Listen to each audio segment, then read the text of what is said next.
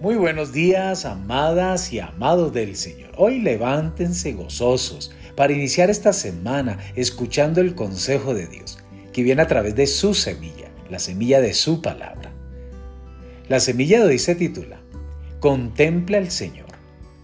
En Romanos capítulo 12, verso 2 nos dice, No os conforméis a este siglo, sino transformados por medio de la renovación de vuestro entendimiento para que comprobéis cuál sea la buena voluntad de Dios, agradable y perfecta. Por dentro, usted es perfecto, nacido de nuevo y hecho a la imagen de Jesús mismo. Pero por fuera, ¿se siente usted frustrado de no poder alcanzar esa perfección por más que intenta? ¿Hay solución? Sí la hay. La clave es la renovación de su entendimiento. En Romanos capítulo 12, verso 2, leemos que si renueva su entendimiento usted podrá ser verdaderamente transformado. La palabra transformado se traduce de la misma palabra griega de la cual se deriva el término metamorfosis. La vemos en otras dos ocasiones en las Escrituras. Una de ellas fue cuando Jesús se transfiguró en el monte mientras hablaba con Moisés y Elías.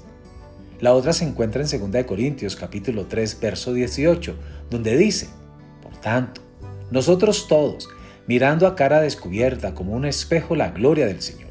Somos transformados de gloria en gloria en la misma imagen como por el Espíritu del Señor. Cambiado, transformado, transfigurado son palabras poderosas que inspiran, emocionan y describen lo que sucede cuando uno contempla al Señor en la palabra y en la oración.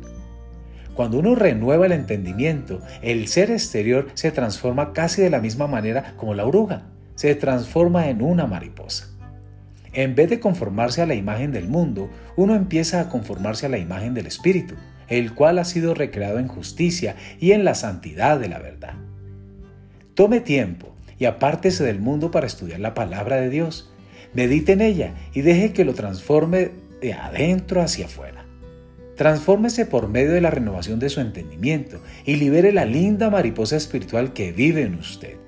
Amadas, Amados, recuerden que la palabra es la que verdaderamente nos transforma. Dios les bendiga en este día.